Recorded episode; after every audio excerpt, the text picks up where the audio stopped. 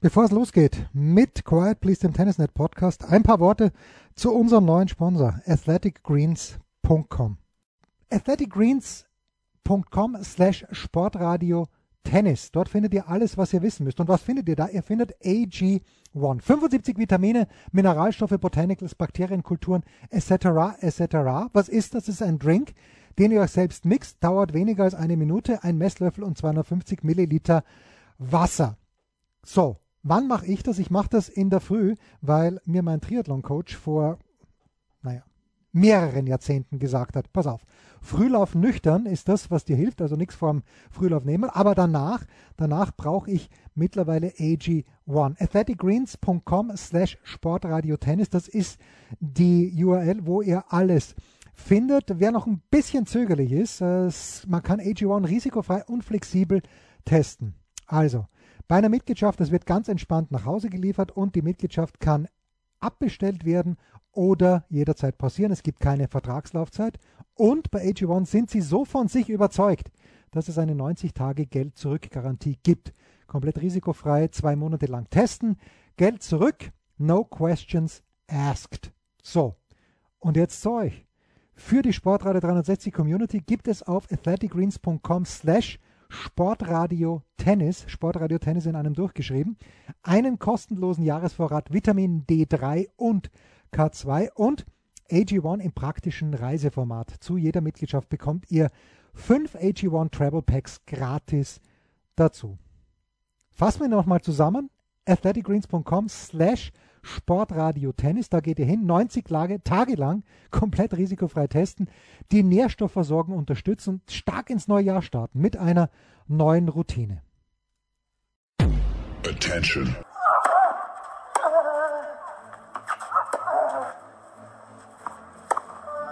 Bitte nehmen Sie schnell Platz, die Spieler sind bereit. Just quiet quickly, please. Für? Hallo, da ist der Dominik Diem. Quiet Please, den Tennisnet Podcast. Das verbale Hawkeye für alle Tennisfreunde, denen ein Aufschlag von John Isner nicht schnell genug ist. Hallo, hier ist Roger Fedor. Wie tief ist der Sand in Roland Garros? Hallo, ich bin Julia Görges. Was hätte Dominik Thiem erst mit einer beidhändigen Rückhand anstellen können? Hallo, hier ist die Angie Kerber. Und wer bringt unseren Gästen eigentlich das Handtuch? Also, shh, quiet please. Quiet Please, der Tennisnet Podcast. Es ist mal wieder Zeit und äh, die Australian Open stehen an und ich freue mich sehr, dass zum einen, wie immer, Alex Antonic ein paar Minuten Zeit hat. Servus, Alex. Servus, grüß dich. Und ich glaube, das erste Mal in dieser Runde dabei ist der sportliche Leiter der Tennis Base in Oberhaching als äh, Coach auch schon auf der ATP-Tour dabei gewesen. Lars Übel, Servus Lars. Hallo Jens, vielen Dank. Und ich muss dich korrigieren, schon das zweite Mal. Das zweite Mal schon hier. Ach, ja. grandios. Alex äh, und Lars, bevor wir zu den Australian Open kommen, die wir uns natürlich genauer anschauen wollen, Alex, äh, du als ehemaliger Davis Cup-Spieler, es ist jetzt die Nachricht ungefähr einen Tag alt, dass die Liaison zwischen Cosmos und der ITF auseinandergegangen ist. Ich weiß, du warst von Beginn an kein Freund dieser Zusammenarbeit. Wie geht's weiter mit dem Davis Cup?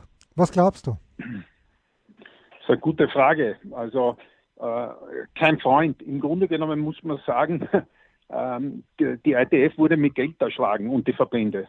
Ja, ähm, da wurde so viel Geld versprochen, ich glaube, es waren über drei Milliarden oder sowas, ja, äh, auf 25 Jahre. Und äh, ich meine, jetzt haben wir wie, wie viele Jahre gehabt? Ich weiß gar nicht, auch fünf. dieser Jahr durch Corona. Ja, genau. Wir hatten fünf, insgesamt fünf Jahre. Äh, gefühlt war jedes Jahr ein anderes Konzept. Hm. Ähm, für mich ist Davis Cup, jetzt hat World Cup auf Tenniskassen, jetzt hat es geheißen, die ATP macht gemeinsam das mit der ITF und Cosmos. Also was ja schon einmal ein guter Schritt gewesen wäre, man hat jetzt auch schon mehr äh, quasi äh, ausgelagert, länger mit Heim- und Auswärtsspielen oder zumindest für ein paar Teams Heimspiele organisiert. Das ist für mich Davis Cup gewesen, waren die Heim- und Auswärtspartien.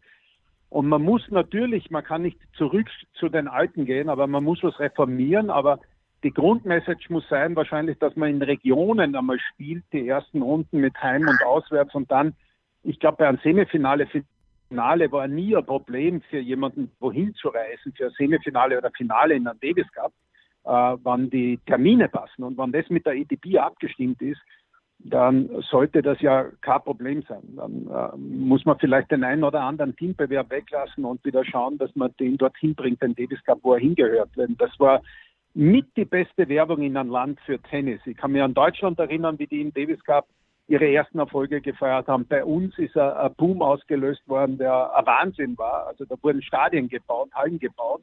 Äh, Belgien, äh, auch in, in, Schottland, Großbritannien, also äh, Kroatien, Argentinien sowieso. Also da, das waren ja Erlebnisse, äh, ich glaube, wenn jemand dort dabei war, die waren unvergesslich.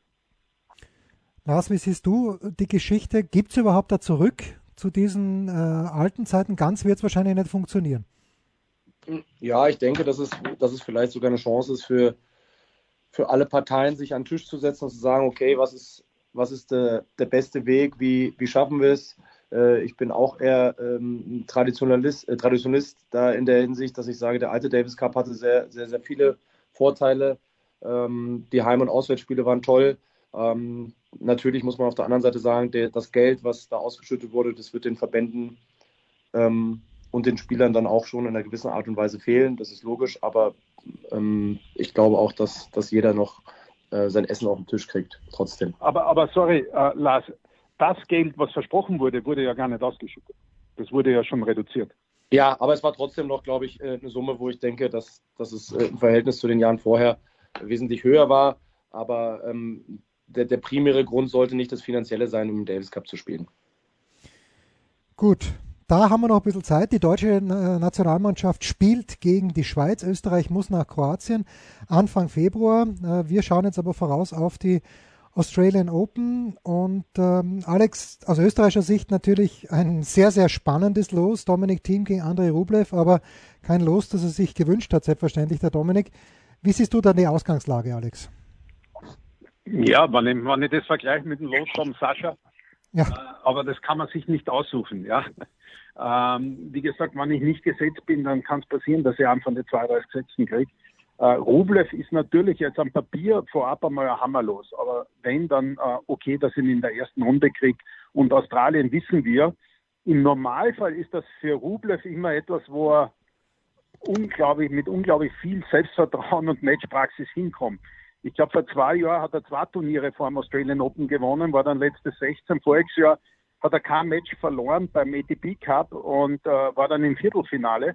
Heuer hat er kein Match gewonnen. Hm. Und wir wissen bei Rublev, der kann dann auch ganz schnell einmal zum Rumpelstilzchen werden. Und dann ist er mal eine Zeit abgemeldet. Ich habe mir ein paar Highlights angeschaut von seinen Partien gegen Kokinakis, gegen Bautista. Und da hat er ganz schön wieder aufgedreht, wo er nicht sein bestes Tennis gespielt hat. Und er hat schon ein Tennis, wo er Selbstvertrauen braucht und wo er viele Bälle schlagen muss, damit er das auch so spielen kann, wie er sich das vorstellt. Da sehe ich ein bisschen die Chance. Dominik ist in Melbourne geblieben, äh, wo viele gesagt haben, warum spielt er nicht noch ein Turnier? Ich meine, ich habe mir Adelaide angeschaut, warum auch immer, das wurde in der Halle gespielt. Auckland, Auckland, Auckland wurde in der Halle uh, gespielt. Uh, Adelaide auch. Adelaide auch, okay. Also war überdacht. Ich habe mir Djokovic gegen Korda angeschaut auch. Da haben wir gedacht, warum ist da ein Dach drüber gezogen? Ja? Mhm. Also war ich eigentlich ganz überrascht. Ähm, er ist in Melbourne geblieben, hat jetzt ein paar Matches gehabt gegen tolle Leute, hat auch Diafon nochmal geschlagen. Also ein bisschen Erfolgserlebnis gehabt, dürfte sich toll vorbereitet haben und, und ja, mein Best of Five, äh, erste Runde Grand Slam ist so viel möglich. Rublev ist natürlich der Favorit, aber ich glaube, der hätte ja auch anders losgewünscht. Die Fernanalyse, äh, ich weiß nicht, wie viel du gesehen hast, Lars, vom Dominik äh, über die letzten Monate, aber wie siehst du denn den Dominik?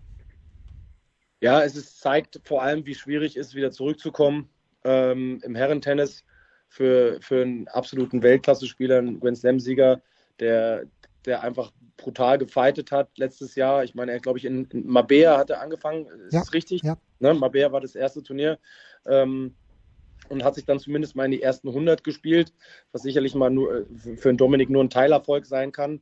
Ne? Da müssen wir realistisch sein und äh, es geht jetzt daran, ähm, in diesem Jahr ähm, da wirklich einen Schritt wieder, sage ich mal, Richtung erste 30 zumindest mal zu machen. Ähm, ich sehe es genauso wie Alex, dass er, dass er Außenseiter ist, aber auf jeden Fall einen Shot hat äh, im Best of Five Match. Das kommt eigentlich den, den Spielern wie, wie im Dominik eigentlich entgegen, wo er, wo er Zeit hat, ins Match reinzukommen, dass es nicht so schnell geht. Klar, das gilt für den Rublev auch. aber ähm, ich denke, er ist Außenseiter mit Chancen, das Match zu gewinnen. Ja, gehen wir eins weiter. Äh, der Alex hat den Sascha schon angesprochen. Lars, jetzt äh, bin ich bei dir. Ich kann mich gut erinnern, äh, als du mit Kohli bei den äh, US Open warst, was 2018 oder 2019 äh, und wo ihr den Sascha geschlagen habt. Jetzt hat Sascha etwas Bemerkenswertes, mehrere bemerkenswerte Dinge gesagt beim United Cup, nämlich, dass er sich selber noch nicht fit fühlt. Wie, wie weit siehst du Sascha? Was hast du gehört? Ich weiß nicht, ob du mit dem Kohle gesprochen hast, der ja schon dort ist. Wo siehst du Sascha Zverev? Ja, ich habe mit Michael natürlich gesprochen. Ähm, es ist so, dass, dass, dass das Trainingspensum eigentlich wieder da ist, wo es, war, ist. Ne?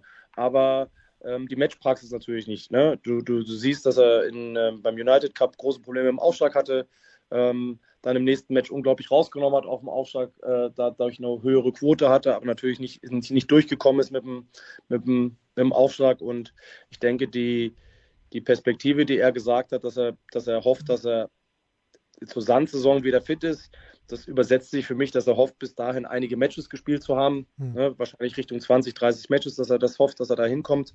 Ähm, und das ist ein Ausgangspunkt. Ich, ich denke, er hat eine sehr gute Auslösung. Ja. Marilas äh, ist ähm, zumindest mal in der ersten Runde ein, ein, super Match zum Reinkommen. Der wird ihn nicht wegspielen. Äh, mit dem kann er, auch wenn er, sage ich jetzt mal, sich nicht gut fühlt oder auch ein paar Doppelfehler serviert, glaube ich, dass das jemand ist, gegen, gegen so einen Spieler kann er eigentlich nicht verlieren. Und äh, auch wenn es bestimmt jetzt kein hübsches Match wird zum Anschauen, wird er da äh, durchkommen. Und dann ähm, denke ich, dass er eigentlich eine ganz gute Section hat. Also ich muss sagen, ich finde Lukuli und Goffin, ähm, Goffin sind, sind auch ordentlich. Und dann kommt mit Schwarzmann ein Gesetzter, mit dem er auch mitspielen kann. Also von der Auslösung muss man sagen, hat es ähm, ihn eigentlich ganz gut getroffen. Ähm, wie es dann am Match ist, werden wir sehen. Ja, also wo, wo man Schwarz, Schwarzmann hat, glaube ich, einen Satz gespielt heuer, dann muss der WO geben. Also äh, auch ziemlich schwierig für ihn. Diese Tut man den Goffin nicht unterschätzen. Der weiß schon, wie man die Sportart betreibt. Ja, natürlich. Also ich unterschätze Goffin nicht, ein ehemaliger Top-Ten-Spieler, der, der Masters mitgespielt hat, den unterschätze ich nicht, aber ähm, ja. ähm, da, trotzdem ist es so, Weißt du, was ich immer glaube, Lars? Äh, mir geht es genauso. Ich gehe von, äh, von einem Sascha aus, so wie man in Erinnerung hat. Ja? Und dann sagt man, ja, also da kann er sich eigentlich nur selber schlagen. Aber Goffin kann ihn natürlich äh, in, in, in, Sachen verwickeln, die ihm einfach keinen Spaß machen. Ja? ja. Und wo, er, wo man dann auch merkt, dass er kein Selbstvertrauen hat und dann kann er natürlich ihn nach unten ziehen. Aber bei Varia sehe ich das genauso. Das ist einer, der hat äh, eine Vorhand, eine Rückhand, ähm, das ist solide und das war's dann schon. Ja? Der serviert dir nicht weg, also du kommst immer wieder ins Spiel rein und äh, geht halt ohne, ohne Waffen da. Äh, in so einem Match, ja. Also wie ja. sagt unser Kollege Zöcke immer, der kommt mit einem Messer zu einer Schießerei. Ne? Ja, ja, also ich, das, ich, ich denke auch. Und es ist wichtig, dass er in der ersten Runde gegen den ihn spielt und dann vielleicht mit ein bisschen Selbstvertrauen schon gegen Gaffon antritt. Ich denke auch, Gaffon in der ersten Runde wäre wesentlich äh, schwieriger gewesen. Ähm, ich sehe es positiv und äh, hoffe, dass Sascha sich ein bisschen Selbstbewusstsein in der ersten Runde holt und dann ähm, darüber kommt. Und dann gegen Gaffon äh, wird er sicherlich steigern müssen, aber wird er sich auch machen. Lars, du als Tennislehrer, äh, die Probleme, die Sascha beim Aufschlag hat, sind das mentale Probleme oder sind es technische Probleme? Ja, also ich, ich denke, es muss im Kopf sein, ne, weil die Aufschlagbewegung eigentlich sehr sauber ist. Ähm, der erste Aufschlag ist ein richtiges Brett. Ich äh, bin, bin zu weit weg, um jetzt äh, da genau technisch reinzugehen. Aber es ist dieser, dieser Aufschlag-Hips oder Hips, wie man dazu sagt, der, der, der muss da schon eine Rolle spielen. Äh, und ich glaube, dass er auch mental da, dass er eine kurze Leine hat, sage ich jetzt mal so. Ne? Also da passiert ein Aufschlag oder ein Doppelfehler, der vielleicht einfach nur knapp aus ist und dann kommt man ins Denken rein oder viel zu schnell ins Denken rein. Und ähm, ja, auf der anderen Seite geht es jetzt schon über eine geraume Zeit, dass er diese Aufschlagprobleme hat. Und man sieht immer, wenn er einen Aufschlag im Griff hat, ist er absolute Weltklasse. Und wenn er den nicht im Griff hat, ist er nicht absolute Weltklasse. Also es ist schon ein leistungslimitierender oder ein leistungsfördernder Faktor. Wobei, äh, wobei äh, was, sorry, aber was mir immer aufgefallen ist, auch schon als Junger, dass er einen wahnsinnig riskanten zweiten gehabt hat und keinen so einen, äh, einen Kick, den er ja auch könnte, äh, wo du ihn um drei in der Früh aufwecken kannst und den spielt er da einfach immer rein, weil er einfach den Schlägerkopf beschleunigt, den Ball etwas weiter hinten hat und den Drall dazu gibt. Das hat er nicht. Und Ja, das- habe da ich ich manchmal nah das Gefühl, dran. wenn er Zeit wird, dass ja vor allem die linke Hand auch nervös wird und den Ball an Positionen bringt oder aufwirft. Manchmal fängt dann jetzt eh schon runter, wo du denkst, den kann er jetzt, auf den Ball kann man gar keinen Drall mehr draufbringen, wo er ihn hinwirft. Ja?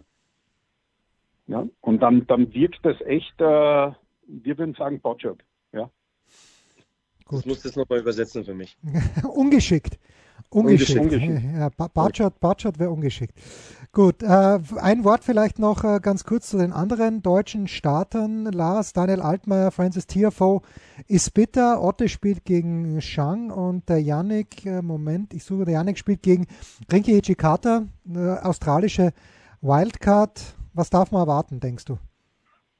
Ja, also ich denke, dass wir bei Yannick und Oscar ähm, es sollte ein Sieg drin sein. Ähm, Oscar spielt gegen den jüngsten Spieler, ein super Spieler des Jahres 2005.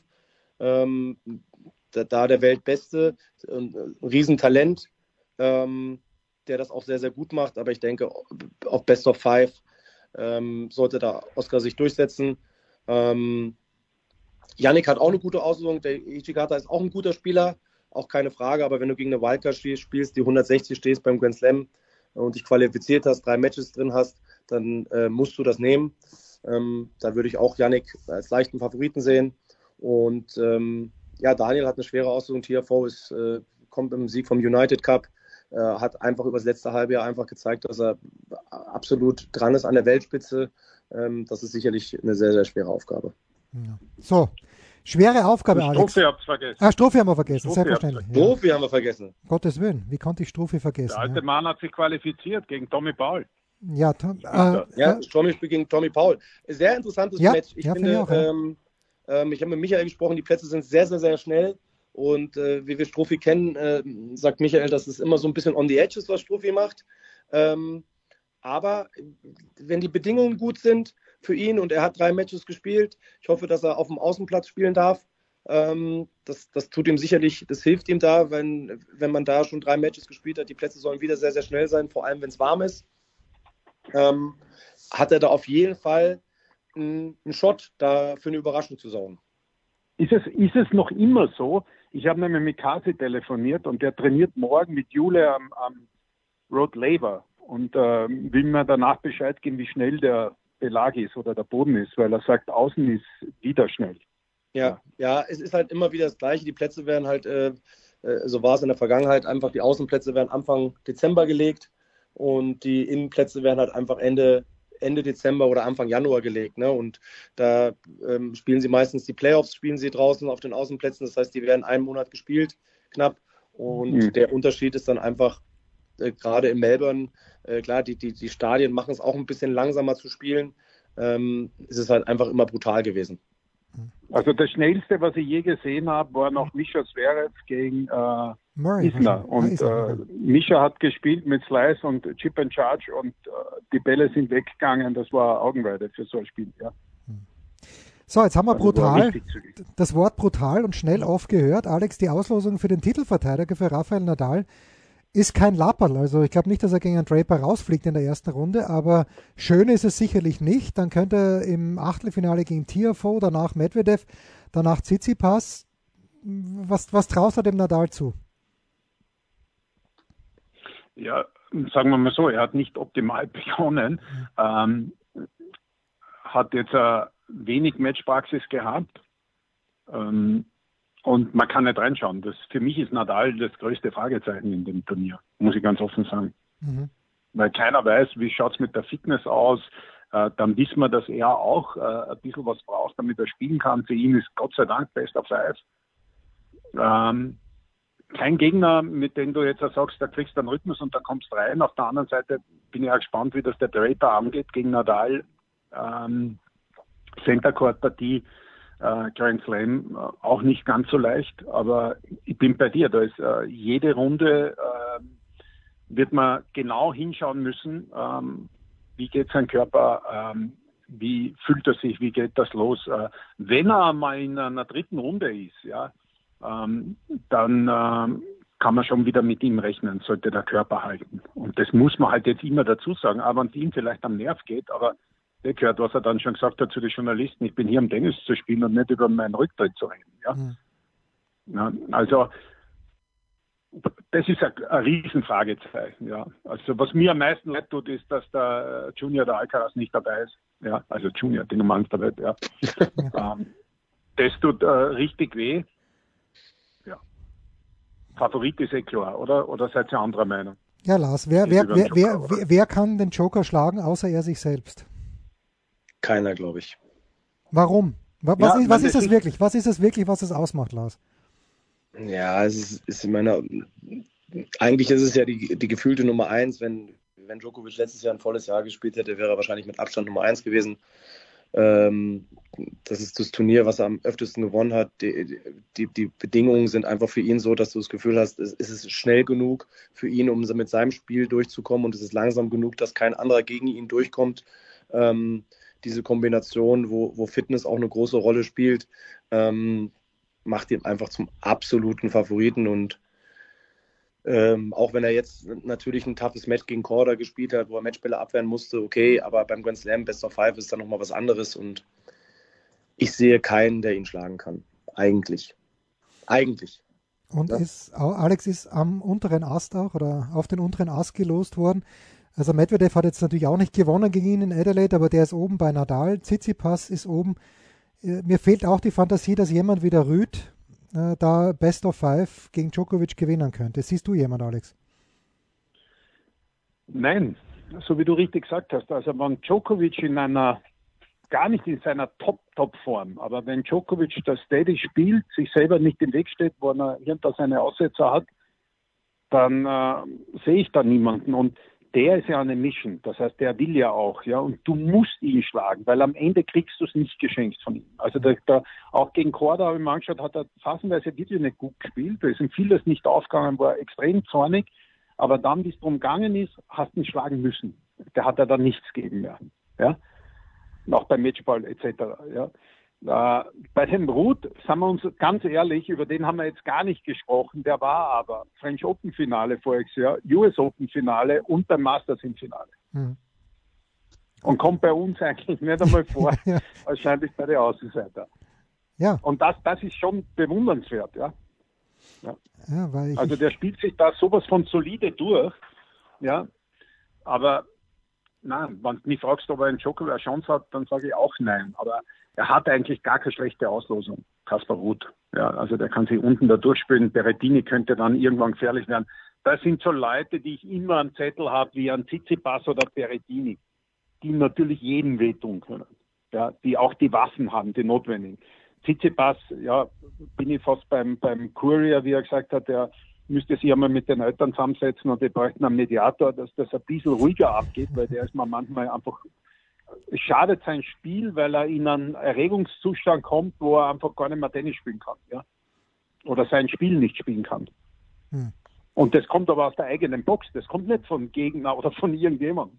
Das kommt eigentlich in der Diskussion mit der eigenen Box. Manchmal wünscht man sich, dass er sich ein bisschen emanzipiert. Äh, zwei Namen habe ich noch bei den Männern, Lars, äh, die im letzten Jahr sehr gut gespielt haben, sehr gut abgeschnitten haben. Das eine ist der Ogier Aliasim, das andere ist Taylor Fritz. Wem traust du da mehr zu? Fritz ist ja mit dem Sascha, wenn ich es richtig gesehen habe, Achtelfinale möglich. Muss ich mir tatsächlich jetzt mal äh, ganz kurz die, die, die Jetzt doch, anfangen. jetzt doch. Ogier ja, ich habe hab sie, schon, hab sie schon offen. Ja. Ich habe sie schon offen, ähm, aber ist natürlich bei 128, muss man halt durchgehen. Roger Alisim sehe ich gegen Pospisil. Äh, dann Wawrinka vielleicht? Wawrinka, um zu spielen Cherundolo. Ja, das ist keine unglaublich leichte Auslösung, aber ich denke, da wird er durchkommen. Dann geht er hoch auf Nori. Ja, das ist, das ist alles so, oder Koric äh, ist, ist dann da. Also ich denke, Oja Alisim ist mit, mit dem ist absolut zu recht, äh, rechnen Richtung äh, Viertelfinale, Halbfinale. Ist auch ein Spieler, der dann auch mal in Richtung Finale gehen kann. Bei Fritz ist es auch so, dass sich unglaublich stabilisiert. Ähm, ein Tausender gewonnen und, und hat jetzt auch beim United Cup ge gezeigt, wie schwer er zu schlagen ist. Also das sind schon zwei Spieler, die absolut äh, da, da, Richtung, ähm, sage ich mal, in die, in die Richtung äh, Ruth drücken. Hm, gut. Mhm. Ein Wort oder zwei Worte noch zu den Frauen. Alex, ähm, ist da für dich Iga an, ja, bitte, an, sag an bitte. möchte, sorry Jens, Ja. an würde ich gern noch einwerfen. Jetzt bin ich gespannt. Kyrgios, Ja, ein Mann ohne Vorbereitung eigentlich, ja. hat er alles abgesagt. Er spielt jetzt eine Exhibition. Ähm, Ende der Saison eigentlich auslassen, entweder weil er keinen Bock gehabt hat, ist nur fürs Doppel nach Turin geflogen, die Turniere davor auslassen, also die halben Saison. Und jetzt wird er dort angreifen. Ja oder nein? Lars? Ja, das ist, da kannst du eine Münze werfen. Ja, also ich denke mal, ich denke mal, dass er auf jeden Fall äh, kompetitiv sein wird, wenn er da spielt. Also wenn er spielt und äh, wenn er spielt, wird er auch, ähm, wird er da ähm, über Saf Julien sollte er normalerweise rüberkommen, dann könnte es ein äh, Match gegen Umber, Umber. um, Umber geben. Ich glaube, hat er nicht gegen um, nee, Umber mal so ein Er hat ein unglaubliches gespielt. Match gespielt vor zwei Ja. Jahren Genau. beim Australian Ähm, Open. Und ich glaube einfach, dass ich glaube nicht, dass dass es nicht wie in Wimbledon ist. Ich glaube, dass es einfach, dass er einen Impact haben wird, aber ich kann mir nicht vorstellen, dass er körperlich ähm, so lange durchhält. Ähm, außer er kommt immer sehr, sehr leicht durch die Matches durch. Aber ähm, in Melbourne bei dem Wetter Best of Five, ähm, da denke ich, dass er einen Impact haben wird. Aber sobald er äh, Richtung zweite Woche kommt und äh, viel Energie liegen lassen hat, dann glaube ich, wird es schwierig für ihn. Wenn er in die zweite Woche kommt, kommen sollte und wenig Energie ähm, liegen lassen hat, dann ist er sicher gefährlich. Wie groß ist die Favoritenrolle, Alex, für dich, für Iga Schwiontek, die ja gegen Jule Niemeyer beginnt? Das war ein zaches Match für die Schwiontek bei den US Open, aber sie hat es dann doch gewonnen. Äh, Ist das äh, mehr als 50% Favoritin oder ist es wie so oft bei den Frauen, dass man sagen, kann ganz, ganz viel passieren? Ähm, du hast schon angesprochen, da kann ganz, ganz viel passieren. Das Einzige, was halt jetzt eventuell äh, ein bisschen anders ist, dass auch Niemeyer nicht so glänzend gestartet ist. Ja? Mhm. Aber ansonsten würde ich jetzt einmal sagen, da kann äh, ganz, ganz viel passieren. Das ist natürlich von der Papierform her alles klar, aber sie war nicht ganz fit. Ne? Ja. Dann hat sie ja zuletzt auch verloren, ja. Und äh, wo ich manchmal nicht ganz schlau wäre, weil mir taugt ja die äh, Iga, wie sie Tennis spielt. Ja, das ist einfach cool zum Anschauen, ja. Aber ähm, da ihre mentale Geschichte, da, was sich da alles abspielt, ja, da wäre ich nicht ganz schlau. Und deswegen sage ich, da ist so viel drin, weil Tennis wird ja allgemein im Kopf entschieden und bei den Damen noch viel, viel mehr ist das Gefühl, was ich habe, ja. Ähm, wenn du mir jetzt bei den Damen noch Favoritinnen fragst, sage ich da wahrscheinlich 32, ja. Hm. Aber also da ist definitiv was drin für die Iga, Ich, ah, für die Jule. So. so, äh, ich frage den Lars nicht nach seiner Favoritin, aber ich frage dich so, Lars, welcher Frau schaust du gerne zu beim Tennisspielen? Nur, vom, nur von der Art und Weise her, wie sie Tennis spielt. Ähm, ich mag Badosa, Mhm. ähm, gefällt mir sehr modern. Ähm, ich gucke mir aktuell gucke ich mir sehr, sehr viel von den, von den jungen Spielerinnen an. Die Noskova, die habe ich in New York mal angeschaut, hat mir schon sehr gut gefallen. Ähm, Swiatek gefällt mir natürlich auch, ähm, wie sie spielt, weil sie ein ein bisschen, bisschen anders spielt, mit Bogen spielt. Ähm, also ich, ich, ich habe das Gefühl, dass das Damen-Tennis ist sehr aus, ausgeglichen mit natürlich, wenn es ausgeglichen ist, natürlich schwierig, wenn du jemanden hattest, der letztes Jahr fast jede, alle Spiel, Spiele gewonnen hat. Ähm, aber ja, es, es gibt ein paar, die ich mir anschaue. Ich muss ehrlich sagen, ich bin im Damen-Tennis nicht, nicht, nicht so drin und scha schaue auch nicht so viel, sondern schaue mir eher die Jungen an, was passiert, ähm, wie eine, wie eine Belek spielt, wie eine, wie eine Fruitova spielt. Ich, ich bin da eher so und, und gucke so, ähm, was kommt denn nach und wie spielen die Jungen und was heißt das für uns. So, das ist eher so mein, mein Thema aktuell, dass ich eher sage, ich bin eher bei den Jungen anstatt bei den gestandenen Spielerinnen. So, das, das, Welche Trends gibt es mehr oder weniger, oder? Bei den Ja, genau. Wo, wo geht's hin? Ne? Wo Und wird wieder voliert? Ja, ja, wenig. Ne? Also es gibt immer wieder Ausnahmen, die Ausnahmen, die volieren können, die, die machen es dann auch gut. Aber grundsätzlich ist es schon so, dass, dass viel geschlagen wird und sich viel gut bewegt wird. Ähm, das, das ist so der Fall. Die Bälle Und gefällt mir ganz gefühlt gut. immer härter. Immer ja, noch härter. natürlich. Es wird härter. Ne? Also ähm, die Bärle gefällt mir ganz gut, Linkshänderin, Vorhand Spin. Ja. Ähm, das ist interessant, was da passiert, unglaublich jung. Äh, frühe, Tor, frühe Torwart sind halt einfach unglaubliche Maschinen. Da siehst du, dass die sehr, sehr, sehr, sehr mhm. viele Bälle schon geschlagen haben in ihrem Leben. Die Noskov war ähnlich. Ähm, ja, bin gespannt, wo die Reise hingeht da. Das birgt jetzt die abschließende Frage die für dich. Die einzige Schwachstelle bei allen Jungen ist dann irgendwann der Körper. Ja, klar, weil sie halt natürlich sehr, sehr früh sehr, sehr viel äh, äh, Tennis schon spielen. Ne? Das muss man ja. einfach sagen. Also Belek hat sich qualifiziert, äh, Sarah Belek, dann hat sich Brenda Frühbertova qualifiziert, Noskova ist ausgeschieden, was absurd ist, dass die überhaupt, also dass die keine Wildcard bekommen hat. Aber Alex, das sind jetzt vier Namen, zweimal Frühbertova, einmal Belek, einmal äh, Noskova, tschechische junge Spielerinnen. Was macht der tschechische Verband so viel besser als die meisten anderen Verbände? Die haben ja nicht gleich viel Kohle wie die Amerikaner oder die Australier oder Franzosen. Und jedes Jahr gibt es irgendwie mindestens eine neue, junge, gute Spielerin. Ähm, das meiste hat gar nicht der Verband damit zu tun. Äh, man darf dort nicht vergessen, es gibt eine riesige Tennistradition. Es gibt sehr viel, äh, diese äh, Tennis ist bei den äh, Tschechen, Slowakinnen die Nummer 1 Sportart. Mhm. Ähm, wahnsinnig viel haben äh, ballbegeisterte Väter. Äh, das war ja auch schon bei den Belgierinnen damals so, dass die Fußballer waren etc. Und da wird sehr viel äh, mit Eigeninitiativen gearbeitet. Es gibt unglaublich viel tschechische Trainer. Da darf man auch nicht vergessen, dass die Schule ja ganz anders auf den Sport Rücksicht nimmt. Also teilweise machen die auch die Schule, was ja bei uns fast unmöglich ist und trainieren zweimal am Tag. Ja. Also da wird schon sehr, sehr viel, also ganz andere Sportkultur. Ähm, wobei man auch eine Zeit gesagt hat, es ist äh, gar nicht so leicht, weil die Kinder zu verwöhnt waren. Aber mhm. man findet dort halt immer wieder genug, die in Vereinen groß werden. Also ganz anders, als wie das die alle in einem Leistungszentrum sind. Und dann darf man nicht vergessen, dass sehr viele von denen dann sehr früh weggehen. Also die sind talentiert mit 12 bis 14 und dann äh, tauchen sie mal bei Muratoglu irgendwo auf oder sonst irgendwo und äh, sind schon bei großen Agenturen. Und ich habe das selber bei den Burschen gesehen, wo ich es nicht für Möglichkeiten habe, wie wir das U14-Turnier in Kitzbühel gemacht haben. Das Next Next Up mit dem Besten. Da suchst acht 14-Jährige und sieben sind bei einer Agentur. Mhm. Okay. Also ja. da ist der Verband bei vielen gar nicht mehr an Bord. Okay. Ja, Gut. Also ich weiß nicht, wie das der Lars sieht, Lars, aber bitte. das war etwas, was, was mir aufgefallen ist. Ja, ja ich, ich, ich sehe es sehr ähnlich. Ne? Ich bin äh, die Termina Kochter, die ist auch tschechischen Hintergrund, die bei uns trainiert.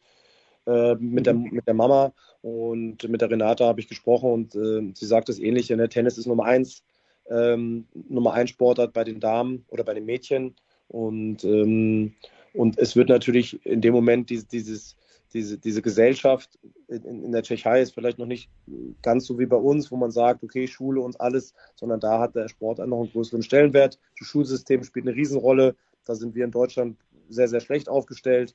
Ähm, die Tschechen schaffen es dann natürlich wieder über den Sport zu definieren, zu sagen, ja, Sport ist in dem Moment wichtiger als Schule, sage ich jetzt mal so. Und ähm, darum spielen einfach viel mehr, ich sage nicht, dass viel mehr Kinder Tennis spielen, aber viel mehr Kinder spielen leistungs- orientiert äh, Tennis. Ne? Und, ähm, und ja, und es ist, es ist gut organisiert mit den zwei großen Clubs, die sie haben. Ähm, und äh, da, da schaffen sich gute Synergien. Die Profis spielen an den Clubs. Ähm, und dann entsteht was. Und dann ist es natürlich so, wie, wie äh, Alex sagt, natürlich gehen die Agenturen mittlerweile unglaublich früh auf die Spieler und mit 13, 14 bei den Mädels spätestens ähm, sind da die Agenturen dahinter. Ähm, das ist aber, das ist aber auch nichts Neues. Ne? Das ist ja auch, äh, das ist ja so. Aber äh, die, die schaffen sich dann halt gute professionelle Umfelder sehr, sehr, sehr früh, um den Sport dann auszuüben. Und ich meine, so eine Frühtorwart, die Frühtorwart, das, das ist halt wie, die trainieren wie Profis, ne? Und jetzt nicht erst seit gestern. Und das ist ja, Lars, das ist ja die Thematik. Früher war es so, dass die Agentur genommen hat und du hast da überlegt, wo trainierst du jetzt? Ja. Jetzt ist es so, dass die Agenturen oder teilweise ja auch ähm, Ferrero, Nadal, äh, Muratoglu, äh, Piatti, die schauen ja mit dem Management gemeinsam, wie ist der beste Weg. Ja. ja. Und teilweise managen die auch. Ja. Also das, das hat sich schon geändert. Und die Frage bei Verbänden ist oft, wen unterstützen Verbände noch? Was ist die Aufgabe eines Verbandes? Soll ich einen Tennisprofi machen oder soll ich dabei unterstützen? Ja, Egal wo. Ich äh, werde also noch die Worte von Dirk Hordorf im Ohr, wo er gesagt hat, als DTB muss mir egal sein, wo der Spieler, der für Deutschland spielt, gut wird. Er ja, muss nur gut werden und dabei ja. soll man unterstützen. Das habe ich, ich total toll ich, ich, ich, ich, weiß nicht, ob das eine das andere nicht ausschließt. Ne? Ich, ich weiß nicht, ob beides nicht möglich ist. Du kannst, du kannst in der Verbandsstruktur gut werden. Ne? Ich habe bereite gerade eine Präsentation vor und äh, mit den besten 20 deutschen Herren, wie die meisten Matches gespielt haben. Und da ist Philipp Kohlschreiber Nummer drei. Ja, und das ist ein Verbandskind. Ne? Also es geht auch in beide Richtungen. Ähm, und ich, ich glaube, die Aufgabe vom Verband ist zu sagen, wo ist der Spieler? Ist der hat ein gutes Umfeld ähm, und das muss nicht der Verband sein, dann muss ich den unterstützen oder ist ein guter Spieler im Verbandsumfeld, dann muss Richtig. ich den auch unterstützen. Ne? So, es geht ein bisschen um Umfeldmanagement und zu sagen, ja, ich habe einen 14-Jährigen, der mit seinem Vater oder mit seiner Mutter oder mit seinem Trainer in XYZ trainiert, nicht, nichts im Verband zu tun haben will, sage ich mal auf Deutsch. Ja, trotzdem muss ich den unterstützen, überhaupt keine Frage. Ne? Aber es gibt genauso den Spieler, der vielleicht in der Verbandsstruktur läuft, den du auch unterstützen musst. Also ich, ich würde das nicht entweder oder machen, sondern unsere Aufgabe muss es sein, beide Situationen zu erfassen und beide Situationen zu unterstützen. Hashtag Word um mit einem bekannten deutschen dreimaligen Wimbledon-Champion zu sprechen. Das war's. Quiet Please, der Tennis Night Podcast. Wir freuen uns alle sehr auf die Australian Open. Alex, du wirst als Experte für Servus TV am Start sein. Weiß man schon, welches Spiel ihr am Montag machen werdet? Am Montag sind wir ab circa 10 Uhr on air und werden wahrscheinlich das Ende oder definitiv von äh, Schwantek und Niemeyer machen und, und dann, dann äh, werden wir den Herrn Medvedev betreuen gegen Chiron. Schön. Am Dienstag dann wahrscheinlich Dominik Thiem oder ziemlich sicher Dominik Thiem, weil Mittwoch gibt es ja keine Erstrunde. Ja, also der, äh, Sascha und Dominik werden am Dienstag spielen. Wir freuen uns drauf. Danke dir, Lars. Danke, Alex. Das war's. Danke bis, euch. bis zum nächsten Mal. Ich wünsche euch was. Spiel, Satz, Sieg. Das war Quiet Please, der Tennisnet Podcast liked uns auf Facebook, folgt uns auf Instagram und verpasst auf keinen Fall unsere Live-Ticker auf tennisnet.com. Neben all den anderen Artikeln, Gewinnspielen und Serviceberichten.